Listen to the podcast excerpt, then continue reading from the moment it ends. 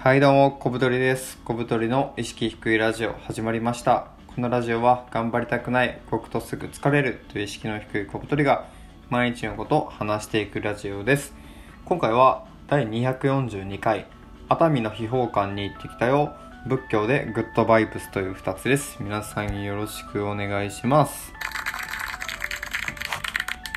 はい、えー久しぶりにですねラジオトーク収録しようと思ってアプリ開いたらですねなんかねアプリがねめっちゃ変わってますね。なんかあのお聞きの皆さんはあまり興味ないかもしれないんですけどあのお題ガチャっていうのができててこれを押すと何喋ればいいかっていうテーマがね出てくるようになってます。例えば何をしても許される世界だとしたら何をするとかあなたの定番の滑らない話を教えてとかまあいろいろ出てくるんですけどまあなんか喋ることがない時とかはねこれいいかもしれないですね。はい。ということで まずですね熱海の秘宝館に行ってきたよっていうことで皆さんあの熱海秘宝館ってねご存知ですかね？熱海秘宝館っていうのはあのね静岡県の、まあ、熱海っていう地域にあるまあこう性をねモチーフまあ、テーマにしたて、うん、なんか施設ですね。でなんかね秘宝館っていうのは昔はねあの全国にすごい50個とかあったらしいんですよ。でもそんな秘宝館も今やあのその、ね、熱海のね熱海秘宝館しかないと、まあ、日本でも残された最後の秘宝館っていうことで、まあ、結構レアなんですよね。でまあ、どんな場所かっていうと、まあそのね、男性の、まあ、シンボルをモチーフにとか、まあ、女性のシンボルをモチーフにした、まあ、アトラクションとかあとはその置物とかがあのいっぱいあってでなんか不思議 本当にね不思議なとこでした。で建てられたのがねものすごいね古いんですよ。えっ、とね1980年に建てられたのでまあ、本当にねほぼ40年ぐらい前で、まあ、その当時から中も多分あんまり変わってないと思うんで40年前のまあ最新技術で作られたまあ性のテーマパークみたいな感じで、まあ、そこに行ってきてですね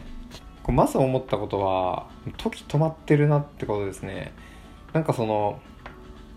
今だったらその映像技術が発達したりとか、まあ、普通にあのテーマパークとか行ったらやっぱその 4D とかあるわけじゃないですか。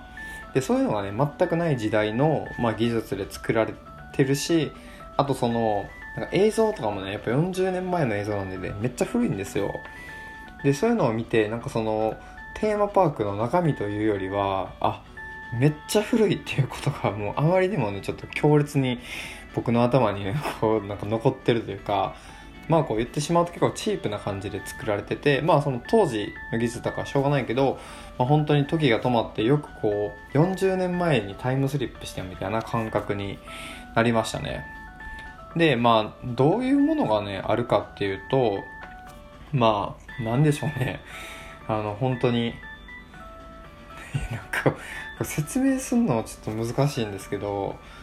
まああのマリリン・モンローの置物みたいなのがあってマリリン・モンローってあの風でねこうスカートがめくれてパンツが見えそうになるっていうのがなんかこうよくあるワンシーンみたいなのがあるんですけど風を起こすハンドルっていうのがついててそれをねぐるぐるぐるぐる回したらマリリン・モンローの模型に風がいってでスカートがこうなびいてパンツが見えるよみたいな。なんかそういうなんかちょっとしたこのまあこうちょっとエッチな置物みたいのがこういっぱいあるような場所でしたね。であの なんかその僕ね結構楽しみにしていったんですよ。熱海秘宝館に一回この前熱海に行った時に時間がなくて行けなくてなんか気になるし行ってみたいなと思っててでこの前わざわざ熱海まで行ってですねあの電車で30分ぐらいかけて。でまああのもう本当にね満を持して行ったわけですけどね。まあなんかこう思ってたほどではないなっていうので、まあ、むしろその建物の中身じゃなくてこのね建物がねあったっていうこと自体になんかすごい興味が湧いてそのね時代背景とかなぜ他のね秘宝館がなくなったのかとかっていうことをねいろいろねあの調べたりしました。でその1980年代っていうのはやっぱテーマパーク元年って言われてるらしくて、まあ、いろんなねその秘宝館以外のテーマパークとかがいっぱいできてた年らしいです、まあ、人口も増えてたしなんかその国内でこあの旅行とか、まあ、団体旅行とかがすごい盛んになってやっぱその観光事業がねどんどん伸びてる時だったらしくて、まあ、全国にテーマパークとか、まあ、秘宝館も今いっぱいできてで、まあ、にぎわってたと。でただその人口が少なくなったりとか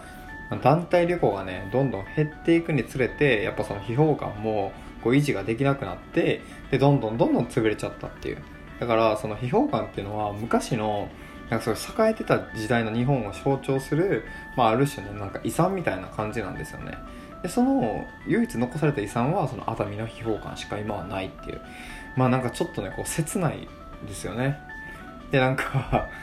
本当になんか日本の栄光のなんかね残りがじゃないですけどそういうのをね感じました。いやまあこういう場所もあったんだなと思ってなんか本当に諸行無常とかね 栄枯盛衰とかね、まあ、仏教的なことを、ね、思いました。でちなみにその秘宝館がある熱海っていう場所もなんかね昔ものすごい栄えてたんですよ。で熱海っていうのは温泉の名所として有名な場所で古くはですねあの徳川家の将軍江戸時代ですねがその温泉がすごい好きで入りに来てたりとか、まあそのね、天皇の人が来るためになんかその天皇専用のねあの温泉が作られたりとかっていうので、まあ、人気があってですね。でその後も新幹線が開通したりとかあとは新婚旅行のねその行き先としてすごい人気になって、まあ、ピーク時は年間500万人ぐらいあの観光客がいたそうです。ただ2011年とかには、まあ、震災の影響もあってですねそれのね半分以下のね247万人までちょっと落ち込んじゃった。っていうのでまあそのもう熱海秘宝館と同じくねその熱海自体もやっぱ昔栄えてたけど今ちょっとこうあの、まあ、没落してるじゃないけど、まあ、ちょっとね寂れてるっていうような場所だったんですね。なんでなんかその熱海っていうのは結構なんかねノスタルジーというかそういうちょっとレトロなね雰囲気がある街で僕結構ね好きなんですよね。はい。ということですね。じゃあ2個目、えー、仏教でグッドバイブスということなんですけど、まあ、さっきそのね諸行無常とかね栄枯盛衰とかっていう話をねしたんですけどあの僕最近なんかこう仏教についてちょっとね本を読みましてでそれがね結構面白かったんですよ。でまあ仏教っていうのはね何だっていうことなんですけどあのブッダが開いたね宗教。ブッダってあの釈迦とかですね。釈迦と一緒なんですけど、まあ、開いたね宗教でまあ、日本でもねそのあんまり意識しないんですけど日本人はやっぱその、ね、仏教徒って言われてるので、まあ、その考え方の、ね、根幹に仏教とかっていうのはねちょっとね入ってるなと僕は思います。でまあ特徴としてはですね、まあ、圧倒的な神っていうのがねあんま出てこないんですよ。なんかその他のキリスト教とかそういう宗派だと、まあ、神様がねたった一人しかいないって言ってまあ、絶対の唯一心っていうのをね信仰してるんですけど、まあ、こういうのを一神教って言うんですけど、まあ、それに対して仏教はその八百万の神って言って、まあ、いろんなものに神様が宿ってるよねっていう考え方で、まあ、日本人もねあの基本的にはそうだと思うんですけどなので、まあ、ちょっとですねそこが変わってるよっていう。でその仏教の何がねいいかっていうのはその仏教のなんかこうテーマみたいなのがあってその諸行無常と諸法無我っていう2つあるんですけどちょっとなんか難しいですよね。でまず諸行無常っていうのは、まあ、この世にある全てはもうあの姿形とかがね常に変わっていくと。でその永続に続くものはなくて、まあ、全てのものがこう移ろい変わっていくものだっていうのを諸行無常っていうんですけどでもう一つのね諸法無我っていうのは、まあ、全てのものにはなんかあの実体性がないというか、まあ、全てのものになんか意味はないみたいな感じ合ってんのかな俺。ちょっとね処方無我の方はねあんま自信ないな。えっと読みますねウィキペディア。全てのものは因縁によって生じたものであって実体性がない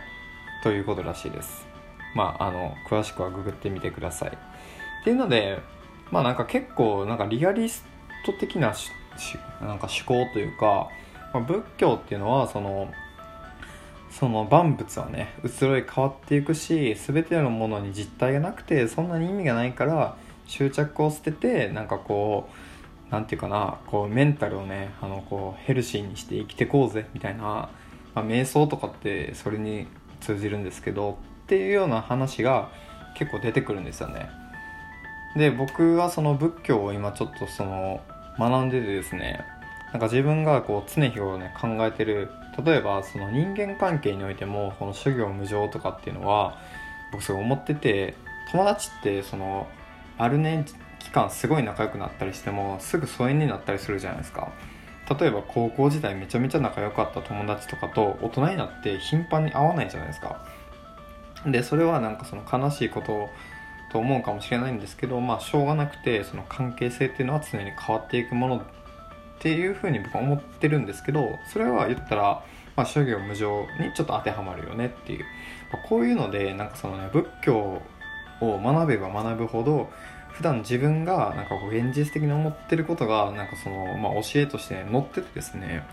なんか僕はその仏教を熱く信仰してるとかじゃないんですけど、まあ、一つのね考え方としてすごいね面白いしいいよなと思って、まあ、しかもその熱く信仰してなんかこう偏っていくのではなく、まあ、学ぶことでよりこう現実的なあの思考になってくるっていうのが、まあ、ちょっと科学的だなと思って「仏教でグッドバイブス」っていうタイトルでちょっと喋ったんですけど是非ねあの皆さんも何かね悩んだりしたら、まあ、友達とかにしてもねあの相談してもね自分と同じレベルなんであの多分しょうがないんで